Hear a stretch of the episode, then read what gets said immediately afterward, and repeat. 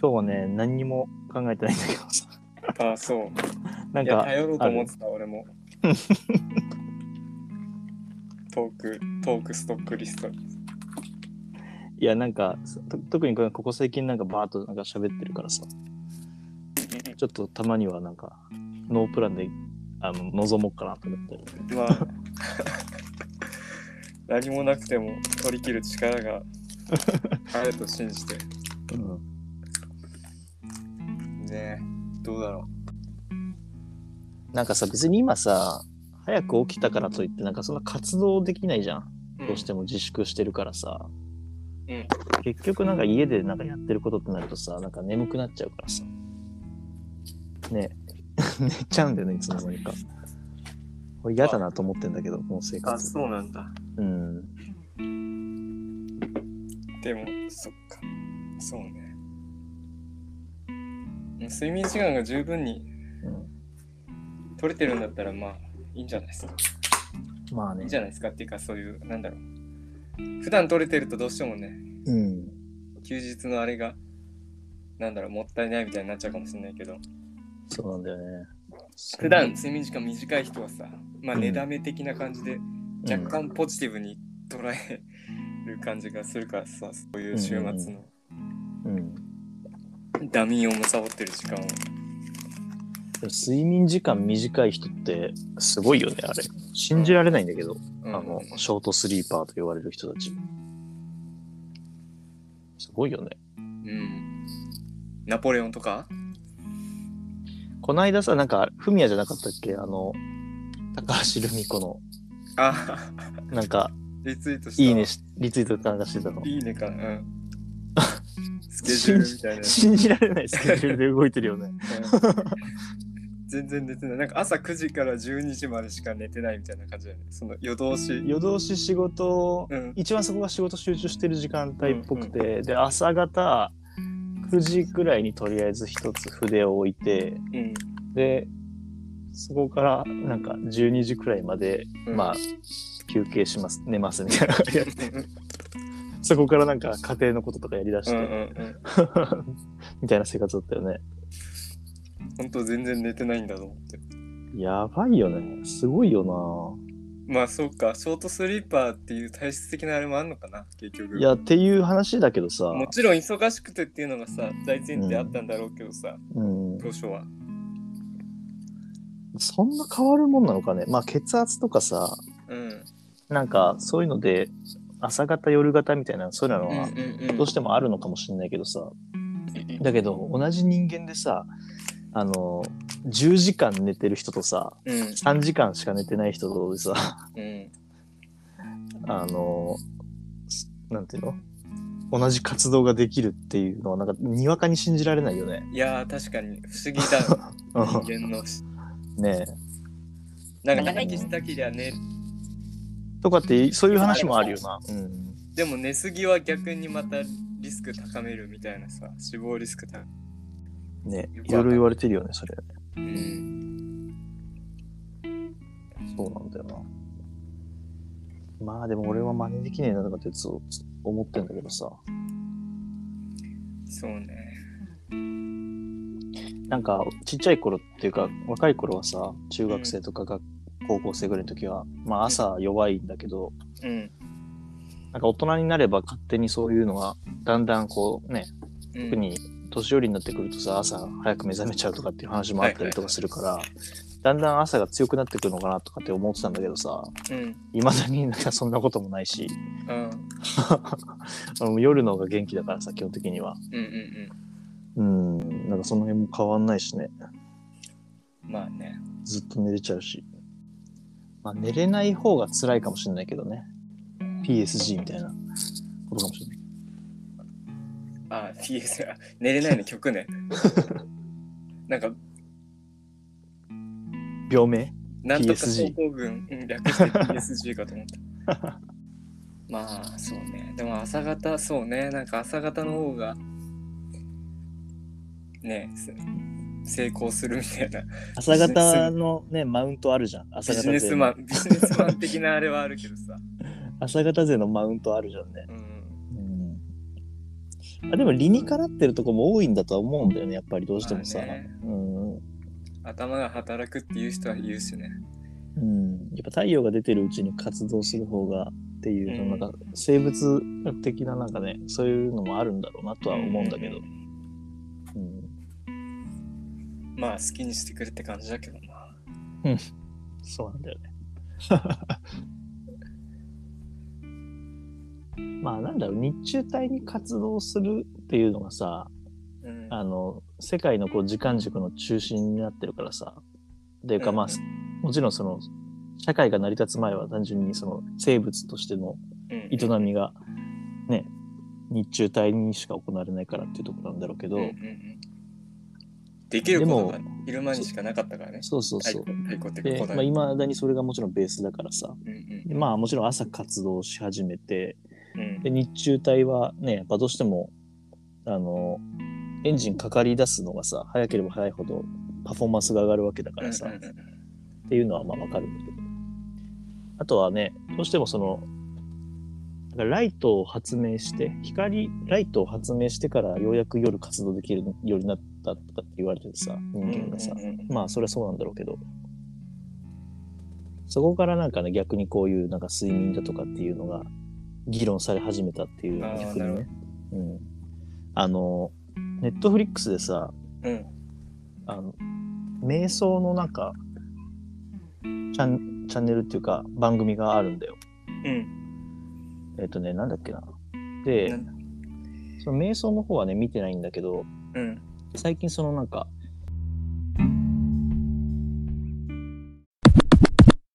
えっとえねっと、ネトフリのネットフメリデックィステのーションの話から番組か。かぶせちゃってもらってもいいけどうんそうネットフリックスのそのなんかマインドフルネスの番組があ ってでなんかそのシリーズでその睡眠の話もあってねうんうんうん。まあなんか心地のいい声の女の人がなんかこう喋ってくるんだけどさで、まあ、20分ぐらいの番組でうんチャプターが7個ぐらいあったかな確かねでまあ寝る前に見てうんね、こうなんとなくそのマインドフルネスの瞑想の仕方みたいなのをトレーニングして、まあ、気持ちよく睡眠導入しましょうみたいな番組なんだけどうんそれをまあちょっと前まで最近なんかよく見ててうんあの寝る前にねうんうんそしたらさあの結果から言うとあの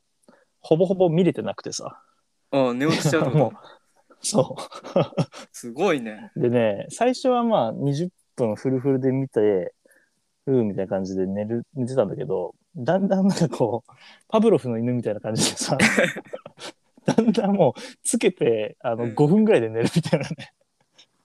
そんな感じになっちゃってナイトルーティン化してていいいいんじゃないのあのなんて言うんだろうなまあ星5を押せるのかさ押せないのか分かんないっていうねもはやああそうか番組としての評価できてないっていう。睡眠導入としてはあのもう効果てきめんだったんだけど、うんうんうん番組が面白いかどうかっていうのは全く分かってない。うん、でもめちゃくちゃ聞いた俺は、うん、すごいね。すごいまなんあ、か結局シンプルなのかもしれないけど、うんね、なんか寝る前のスマホはやめましょうとか、パソコンはやめましょうみたいな。そういうのも含めてて、うんあるけどさ、うん結局でも、うん、その画面のあれの影響って実はそんなにっていう、あれもああるじゃん。ネネットフリックスそうそうそう。そうだからね俺はなんかスマホであの画面はそのなんつうのあの、まあ、枕元にゆ蓋しておいて、閉じておいて、まあ、音だけ聞いてるような感じにしておいた、うんうん途中からはね、うん、まあ画面見る見ないに限らず、なんか変な考え事始めちゃうとやっぱ寝れなくなっちゃうそかうらなんだ。よそうそうあのなんか余計なところにさなんか、うん。あの思考がねなんか持ってかれるとさうん。例えばなんかあのなんか電子機器の電子機器のさピカピカ光ってるやつとかをさ、うん。 ああいうのも気になったりとかねうんうんそういうことになってるとなんかどんどんねあー寝れなくなうん。あってるっわて。ス スリープモードにしてるディスそプうレそイうそのうそうあるよねガチがある。こんな明るかったっけみたいうんうな、んうんでなんかその時間が長ければ長いほどなんかネガティブな思考に陥りやすいらしうくん。て、うんあ、そうなんだ。うん、そうなんだよね。特になんか日曜の夜とか結構さ、次の仕事のこととか、まあね、焦りがまた来ちゃって考えちゃうね。そうそうそそう。で、実際月曜日仕事にさ、実際着くとさ、う。うん。昨日悩んでたことがマジでどうでもいいってことに気づくんだよね。うん。だからあ、これもやんなきゃ、あれもやんなきゃとかって思うんだけど、うんうん例えば仕事定時で8時間ある中でさ、うん。うん。たったなんか1時間ぐらい使えば 全部終わりそうなことばっかりうんさ、うん頭に浮かべてて、大したことないんだよな、大体は。うん。そうだ。ちょっとだから、それがね、悩んでる人はわかんない。意外とそういうのも結構バカにならないなって感じはしたね。いや、あそうそう結局。うん。だから寝る前は本当に考え事やめた方がいいんだよな、マジで。やめた方がいいね。そう、多分ね、一番はそれなんだよな。その、そっちに耳を傾けてて、うん。そっちに意識を集中してるから、うん多分簡単に寝れるんだよね。まあ、それがまあ、瞑想のあれなんだろうな。うん意。識を一つに集中させるってことは、まあ、邪念を払うっていうかさ、そうそうそうそうそう。うん。あれだもんね。そうそうそう。しかも考えることでもないから、その人の話聞いてるだけだからさ。うんうん。まあだから授業中とか眠くなるんだろうけはど、いはい はい。なるほど、ね。そういうことなんだろうけど。うん。深さはどうなの睡眠の。まいあ、やー、どうなんだろうね。結構夢見ちゃう。ゃうんだよな、最近。ああ、俺もあんまりいい質の睡眠を取れてるかっていうと微妙だと思うな。うん。だから二度寝しちゃうんだよな。なんか、うん。うん物足りなくて。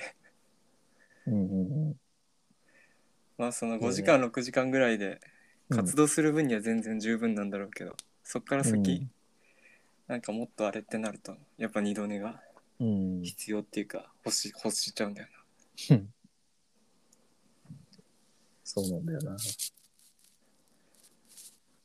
まあでも休みの日にね、あの、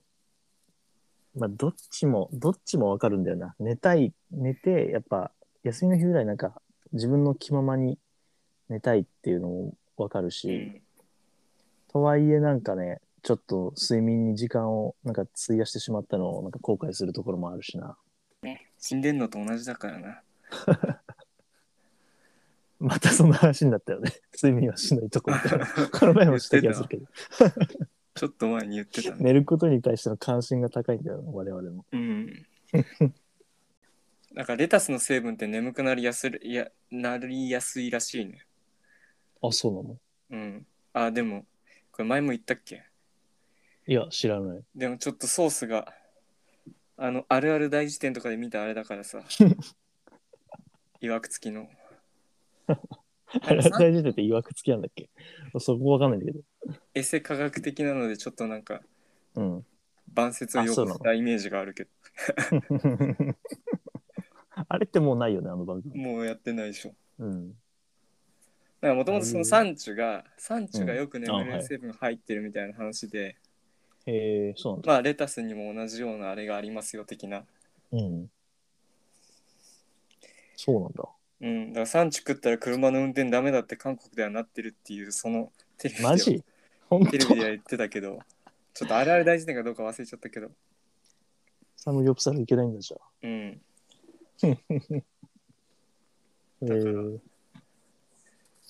ちょっと忘れちゃったけど、だからそう、レタスは眠くなるんだと思いながら食ってる。うんうんこれを食ったら、 数時間後俺は眠くなるんだと思ってレタスをいつも摂取してるからさ。 でもなんか性がつくみたいなそういう話もなかったっけなレあタス。レタスうん。あそうなんだ。いやなんかねそれはね多分科学的に証明されてることではなくどちらかというとなんか、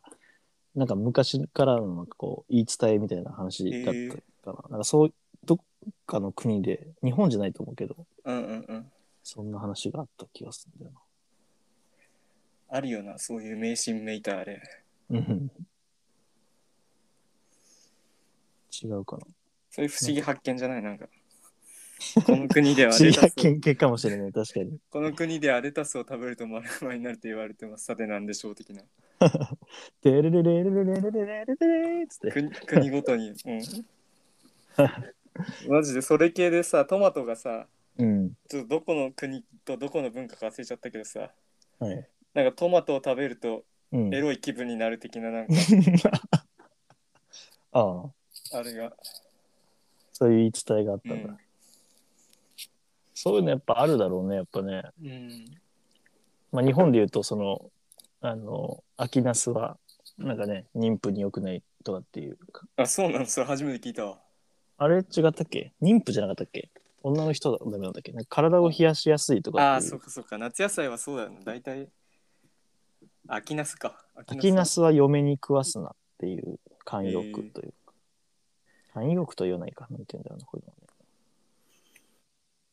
秋の、あかな、いろんな理由があるんだ。体が冷えるからとかっていうのもあるけど、うん。秋ナスは種が少ないから小種ができなくなるという迷信みたいな。単純そういにうこじつけっていうか、そのあれうなんんだ験担ぎ的な意味もある。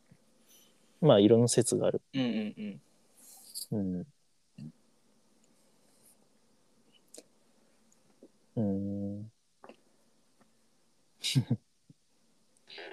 今日なんかさっきイオンに行ってたら、うん。むちゃくちゃトマト売ったの。うん。トマトって食う結構買って。うーん。まあ、たまにって感じ。あれさ、なんかでも、トマトって一口でも結構いろいろあるよね。ああ、種類が。種類もなんか味もさああ。なんか品種改良に次ぐ品種改良でさなんかほんとフルーツみたいなやつもあればさ、ああ、言われてるのあるかも、確かに。ねまあなんか昔ながらのなんかまあなんか昔のトマトってもっとなんか青臭かったようなイメージあるけどああ、確かに皮あがんまああ硬あくいてうね。ののなんはいかはいはい逆に少なくなってる気もするというかもっとなんかフルーツ寄りのねなんか、うん、まあ、単体でうまいからさ、トマトって。そうだねだから、でも嫌いっていう人もいるからな。なんとも言えない。ね俺ねあのプチトマトがそんなにねなんだよねなんかめんどくさいというかあ、そう。なんかね、不思議なんだけど、プチトマトをさ、あのままこう、食卓にこう、水洗いして出てくるじゃん。うんうんうんサラダとかで。サラダじゃなくてもなんかそのまま小皿とかに盛り付けてさうん。うん俺それがそんなになんか、なんかね、あんまり嫌なんだよね。で、なんか変なんだけど、そううんあれをじゃあなんかこう、真っ二つに切って、はいはいはい。切って出てくるとうん。いいのよ。あー ひと手間がうん、いや、何なんだろうね。これはね、あんまりこう、自分の中でも、納得のいくなんかその理解が、自分の中でもできてないんだけど、うん。なんかね、めんどくさいって言葉がなんか一番フィットするんだけどさ、自分の中では。うんうんなんかあの、まあ、下手があろうがなかろうが、別にそこはそんなにどうでもいいんだけど、うん。うんうんあの、なんかこう、ちょっとさ、あの、表皮を、こう、歯で噛んで、うん。で中からぐじゅっと出てくるの、それ自体は別に嫌じゃないんだけど、うん。なんかその一連の流れがね、なんかそんなになんか 嫌なんだよね。うん。ああ、なるほどね。で、なんか切ってあると、なんかそれがスムーズにいくんだよな。何なのだかよくわかんないけどさ。見た目かな。うん。断面あの。かな何なんだろう。あの、野菜をさ、うあん。の、なんか丸かじりするようなのあるじゃん。うん。ああれもね、基本、俺はあんま好きじゃなくて。なるほどね。ひと手間うん加わっててほしい、基本的には。そうなんだろうね。なんかそういう意味で甘いなのかもしれないけど、 なんかね、嫌なんだよね。同じトマトを食べるにしてもさ、なんかあの、あの、手でさ、ガッとさ、かぶりつく。うん。あれはね、あんま好きじゃなくて、なんか、そういうのもあるじゃん。なんか塩本当にぶっかけてさ、はいは味いはのい素みたいにぶっかけて。で、まあ、うまいのはわかるんだけど、いうん。や、まあ別に、っていうか味は変わんないんだろうけどまあさ、ね、そうね、基本的には。なんかね、俺はあれ受け付けなくて。うん。うん、でまあなんかここからは偏見というかさはい。うがった目だけどうん。なんかこういう風に食うのがうまいんだみたいな言うやからいるじゃん、うんうんうんあいつらはもうほんとね叩き潰したい俺はあー天天ぷらは塩だ的な人たち、 いやいやそれはいいけど、うん、そのななんていうのこう素材の味を生かすまではわかるんだけどうん。あのなんなんつうのその本当にだからきゅうりとかもそうなんだけどさうん。あの、そのままこう、調理、調理というか、そのままこう手づかみでガブってこうかぶりつくのがうまいんですっていうのをさ、これが一番うめえんだよみたいなこと言う,、言うやつらが、うんちょっとなんか消せないというかね。まあ、あるかもしんないそ れは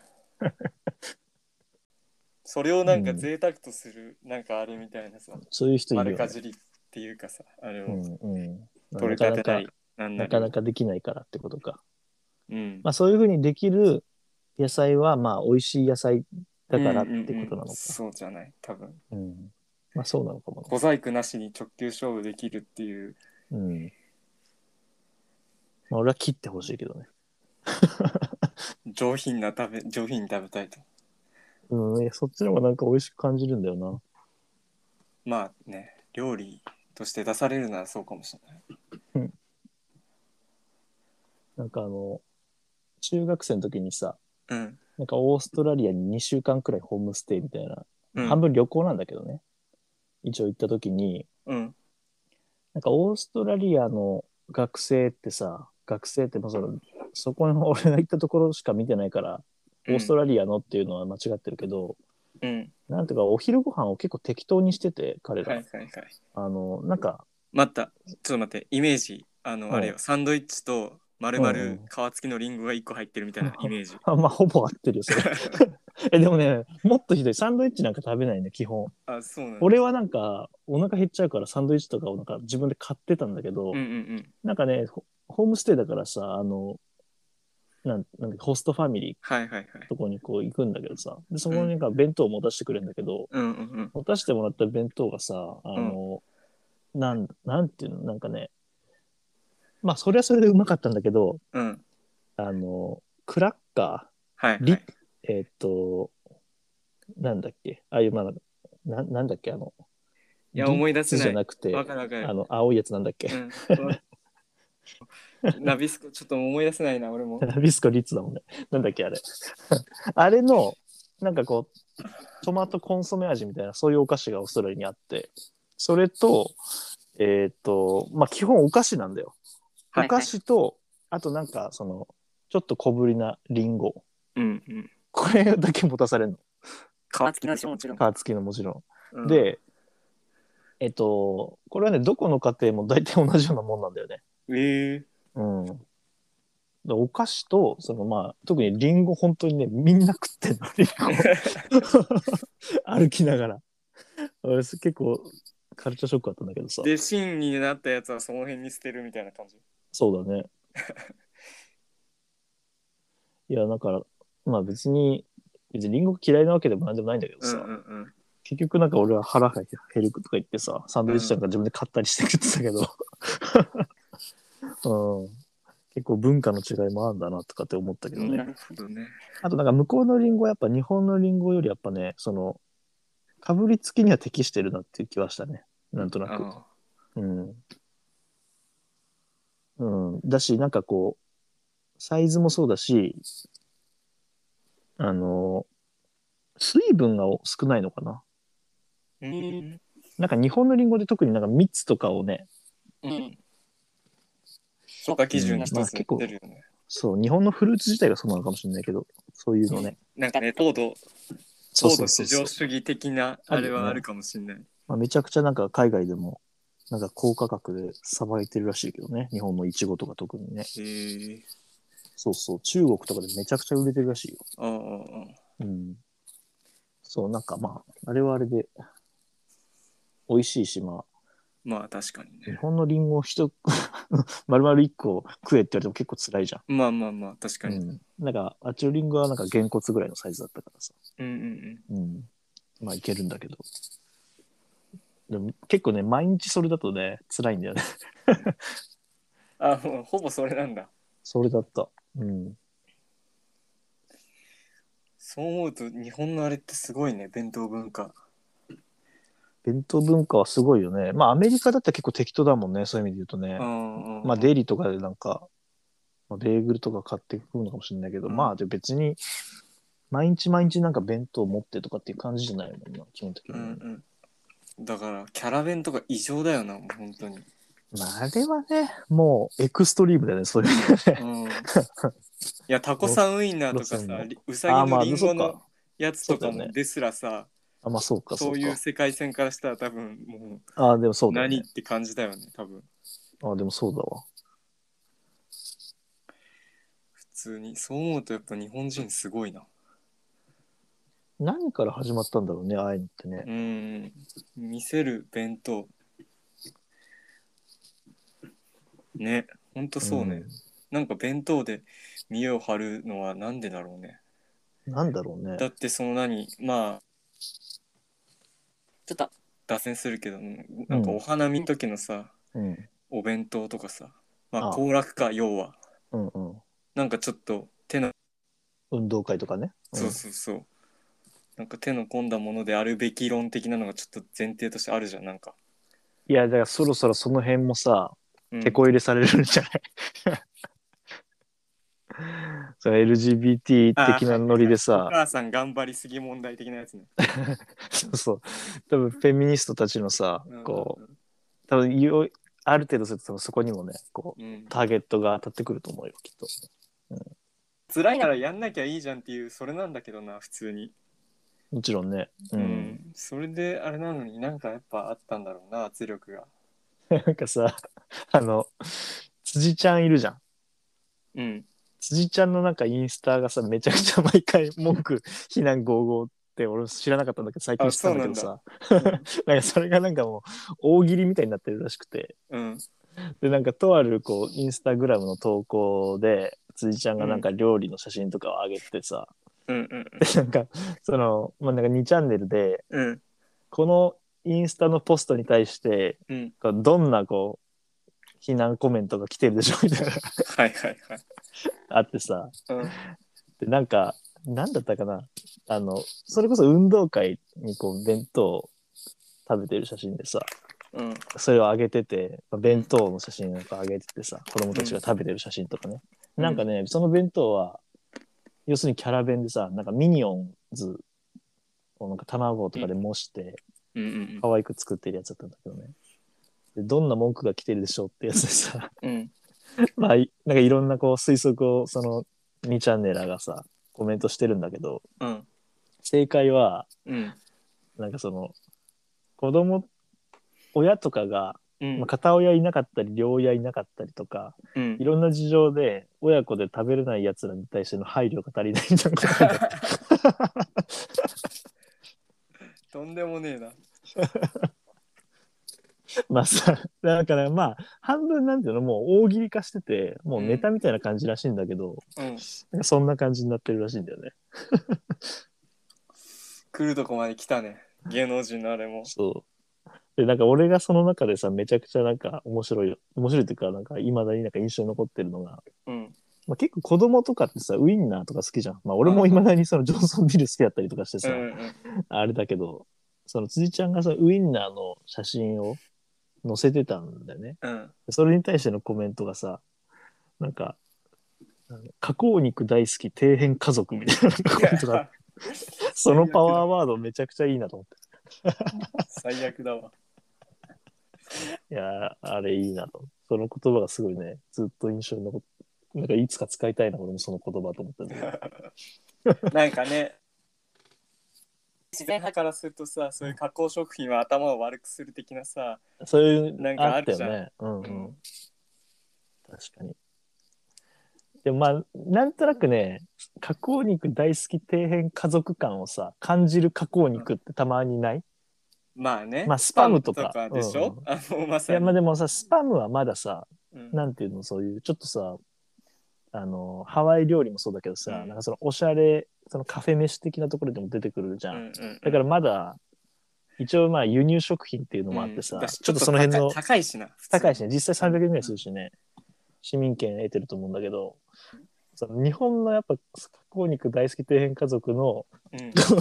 空気がバリバリ流れてるのはさうん、マルシンハンバーグとかじゃないああ、俺はちょっと馴染みがないわ、あんまり今まあで。本当、うんマルシンハンバーグねバッチバチになんかその底辺感底辺変感があるんだけどうん俺結構好きでさはいはい。なんかねあのハンバーグとはちょっと別物なんだけどもはやうんなんかでも独特のうまさあるんだよね。食べたことないないわ、多分。あの、レトルトのハンバーグってことそうそうそう。今度買ってみてじゃあ、あの、うん。なんかね、1個多分80円弱ぐらいで売ってるんだけど、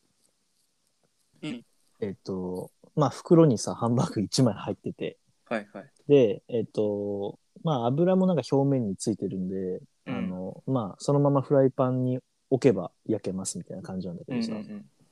なんだろう、なんていうかさ、なんかひき肉っていう感じでもないし、 なんかハンバーグ、ハンバーグのっていうような、ハンバーグっていう概念をなんか脳にすり込ませたなんか別の食い物じゃないかって言われてもなんかおかしくないような感じではあるんだけど、なんか独特のうまさがあって、うん。そう、なんかあのジャンキー感がね、結構、まあ俺はなんか結構子供の頃から食べてるからさ、うん。あ、そ加工肉大好き底辺家族だったから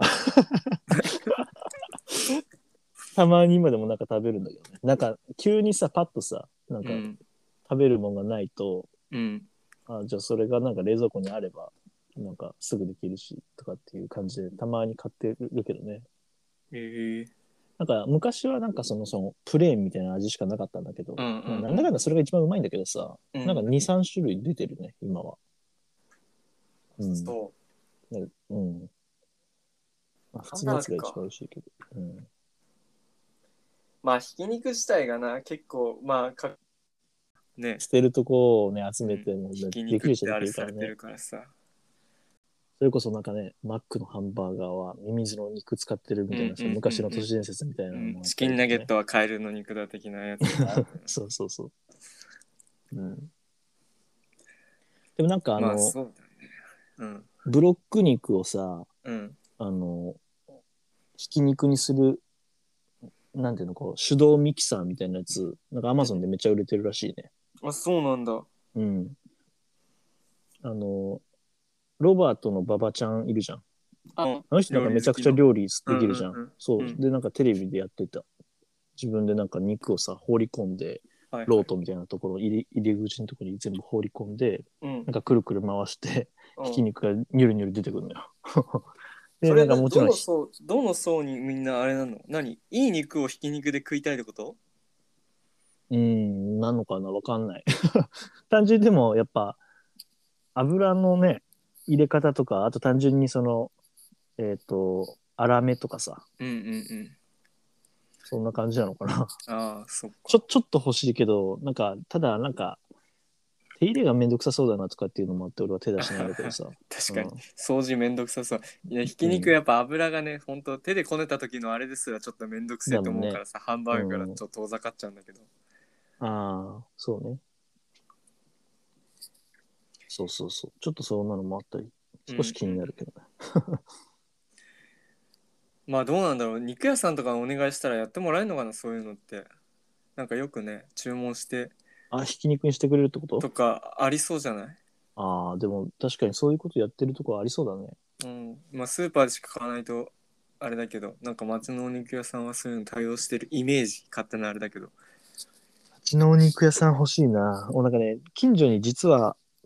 ちょっと行くとあるんだけどさ、うんその肉屋さんは、ほんといい肉しか扱ってないからさ、ああ全然もうねあの日常的に使えるような肉屋じゃなくて、うんうんうん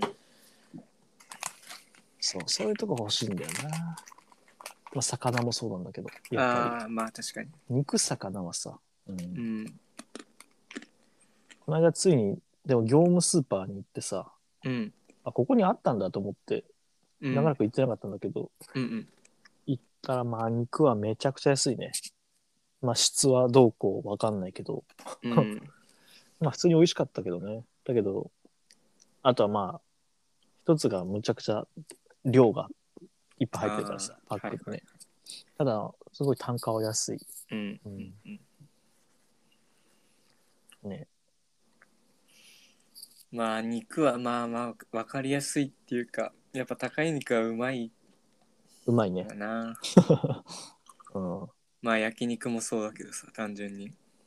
まあ、あとね新鮮さとかっていうのも結構違うもんね、うんどうしてもなんかもうドリップがめちゃくちゃ出ちゃってるやつとかうさ、んうんうん明らかにうまくないもんな、うん、今日もうなんかあれだねいろんなところに話がそうねいやいいんじゃないですかそういう平場みたいな話だよね今日はねごめん辻ちゃんのあれからちょっとあれだけど戻るけどさうん。はなんか熊田曜子だっけな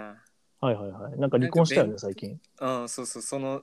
離婚するちょっと前かななんか飯作ったけ どお夫がいらないっつったから捨てたみたいなので、なんかブログでちょっとなんか炎上じゃないけ言ってど、あったよね、うんあれ熊田曜子だっけ熊田曜子が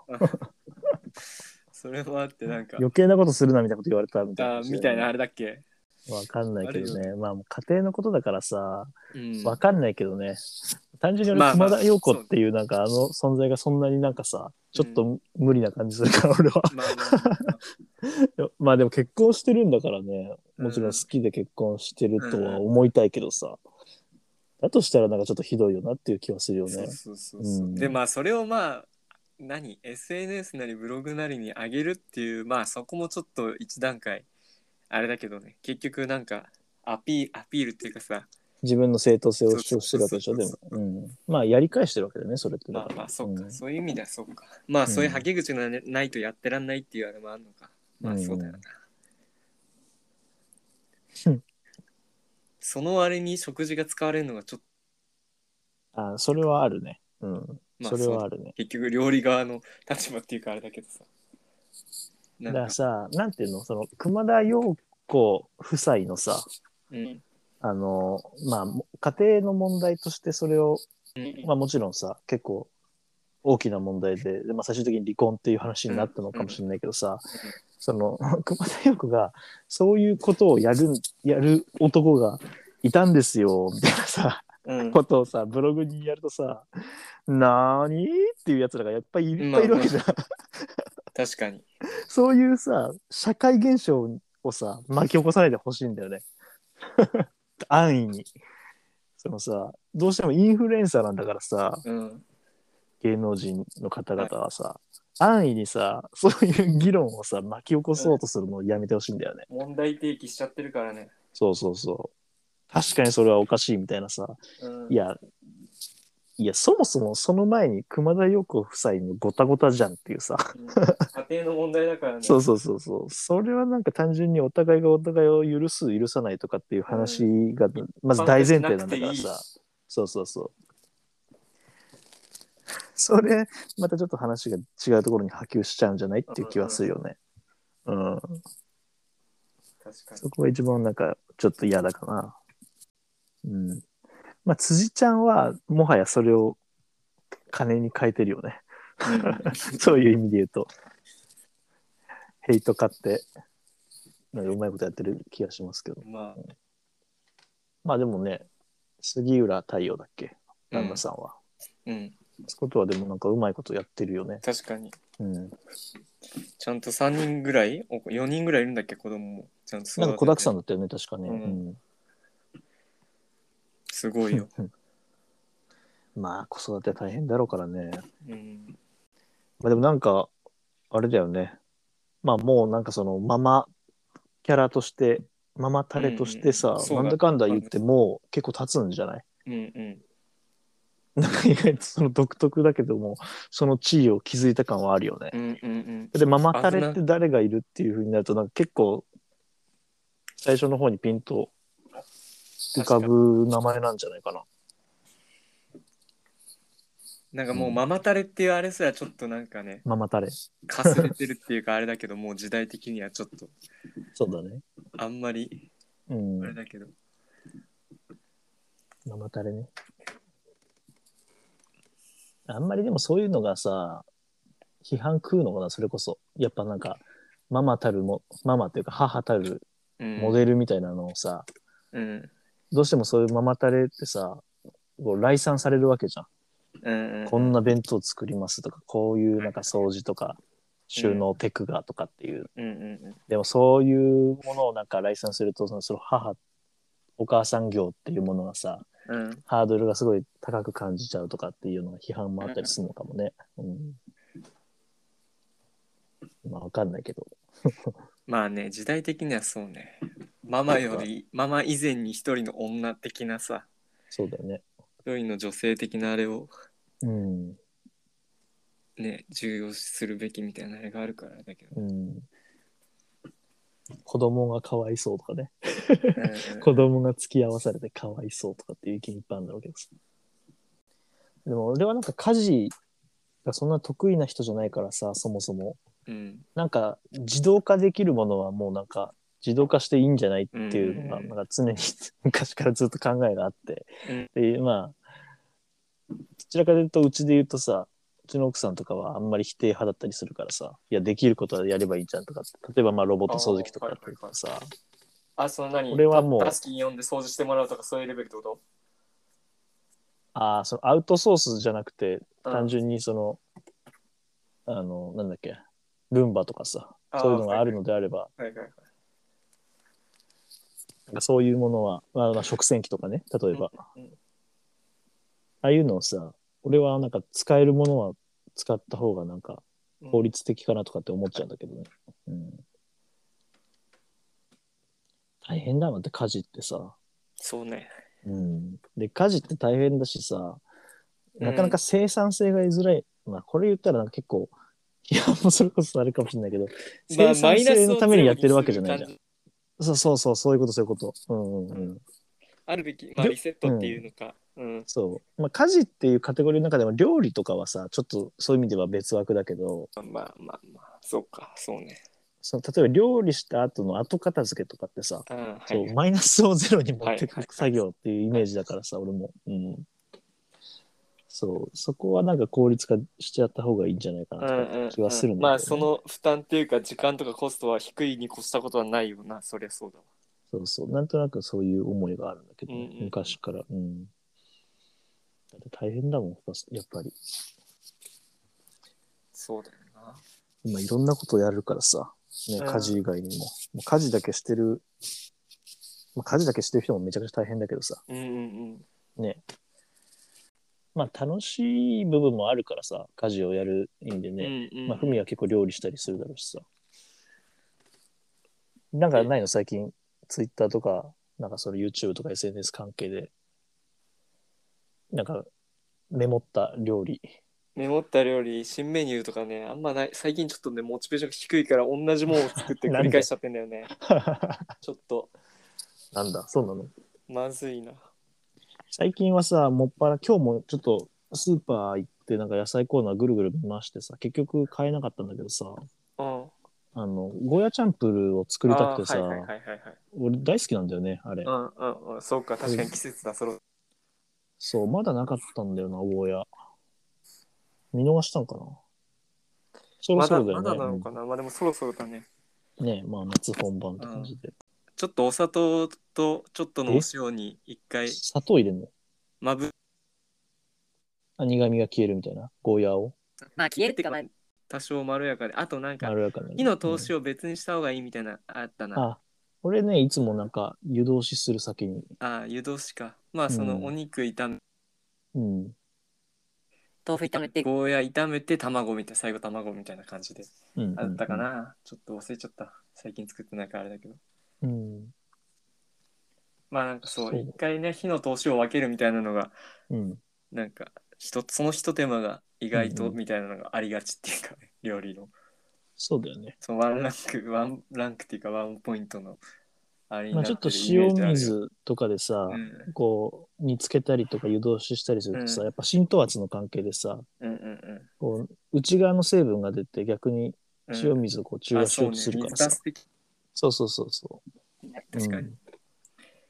ていうのはあるよね。うん。いや、食いたいんだよね、これはジャンプそうル。ね。確かに、うんもうそろそろシーズンだ。結構あれだわ、なんか会社とか行ってさ、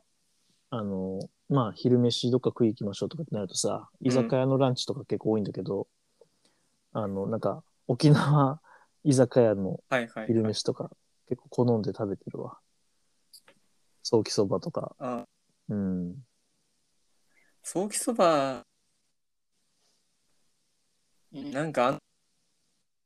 うん。なんか早期そばっていう食べ物自体はなんかそういう沖縄チックもあって、なんかさ、うん。好意的っていうか、もうなんか、ありゃうん。うん。現実に、その、何、食べ物としてさ、うん。向き合うと、どうしてもあの面がやっぱ、まあなんか別に 俺もすげえうまい食い物だなとは思わないから、それだったら やっぱりあの幼衆商人のスーラータンメン食いたいんだけど、からまた早速明日行こうと思ってんだけどさお、おーうん、もうね、なんか忘れられない味味になってしまった、早おー速ね。おうんー、ハマってんね感じにいや、あのね、酸っぱさいやちとょっと食いに行かなコきゃクは、なんか、あ、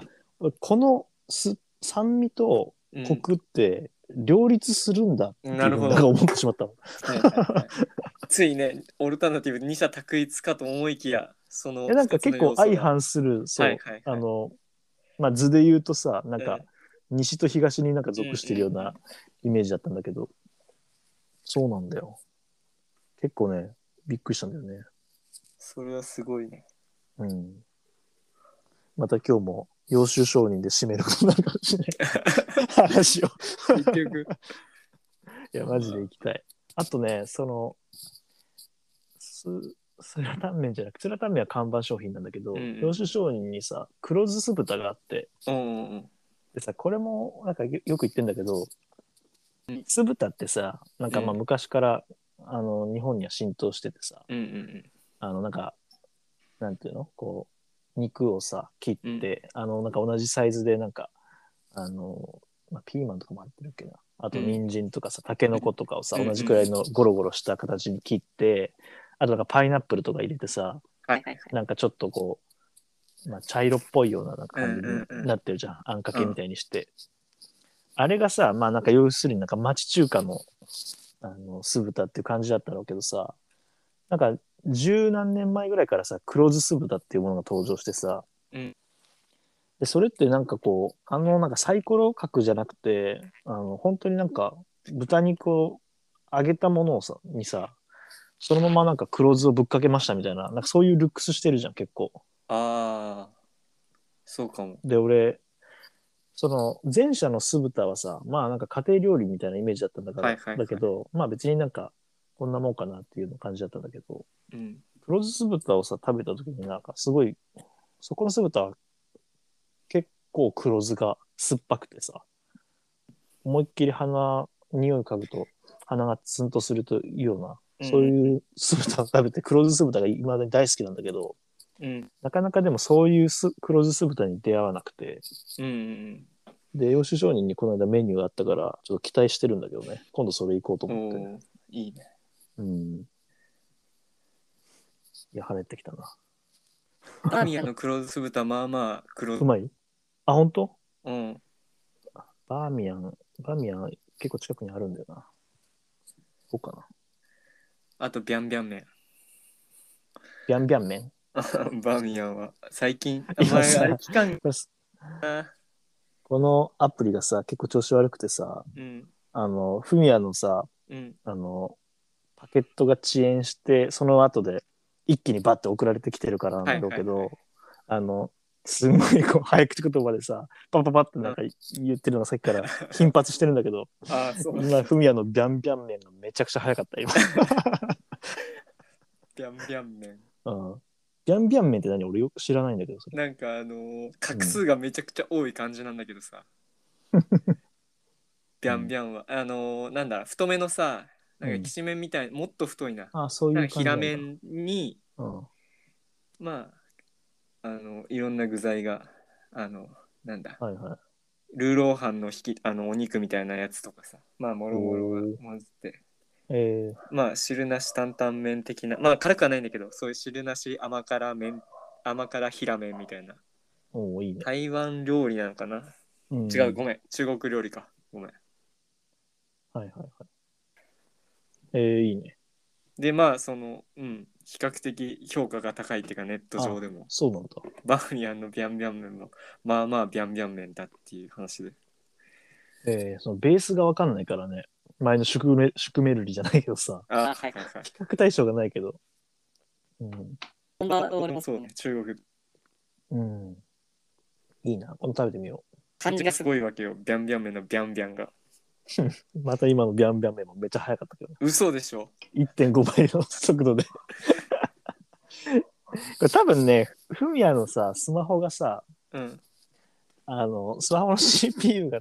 耐えられないんじゃないかな、あこーの SE アプリケーションに。マジうん、俺はなんかその疑惑をずっとか。思ってまんだけあど、まあまあ、うん、確かにね。それはあるかも しんない。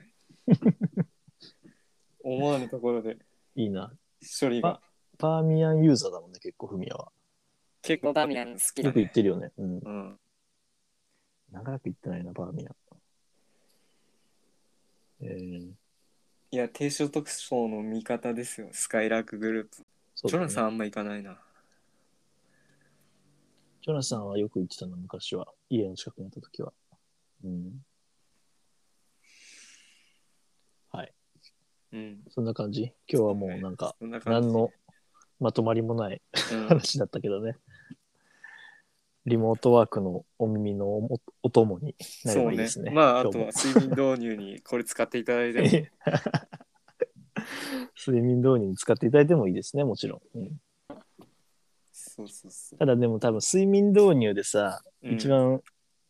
イラッとするのがさ、うん例えばこれを、まあ、大体60分ぐらいいつも撮ってんじゃん。うんうんで、えっとまあ、さ開始して、まあ、だらだら、まあ、矢守文也の話を聞いてさ、うんうんうんまあ、こんな感じねみたいな感じで大体まあ20分ぐらいでうとうとし始めてさ眠りにつきましたってなってさ、でまあその後も流れてるわけじゃん多う分んだらだらうん40分間は。でそこから10分間眠りに入ったと思ってさうんでまたこの眠りが浅くなってきてうんパッとあの目覚め 少し目覚めたらさまたなんかくだらねえトークしてる時に さうっざこいつらって あそこはねあのちゃんとタイマーかけてそうね、早めに寝てくだちさゃいんととあしとか言いよう深がいないか眠りな。についてもらわないと欲しいねこっち。もそそうだね。うん。 こっちも被害者だっていうねもし その時はいや、本当にそうだあよんたの眠りが浅いせいでこあの、はっきり言っとくと YMFM はあなたの睡眠を保障するものではありませんうんっていうことですよね。言っとかないと。それを言っとかないとね。うんうんうそういう辻ちゃんの投稿みたいになっちゃう辻のぞみの投稿みたいに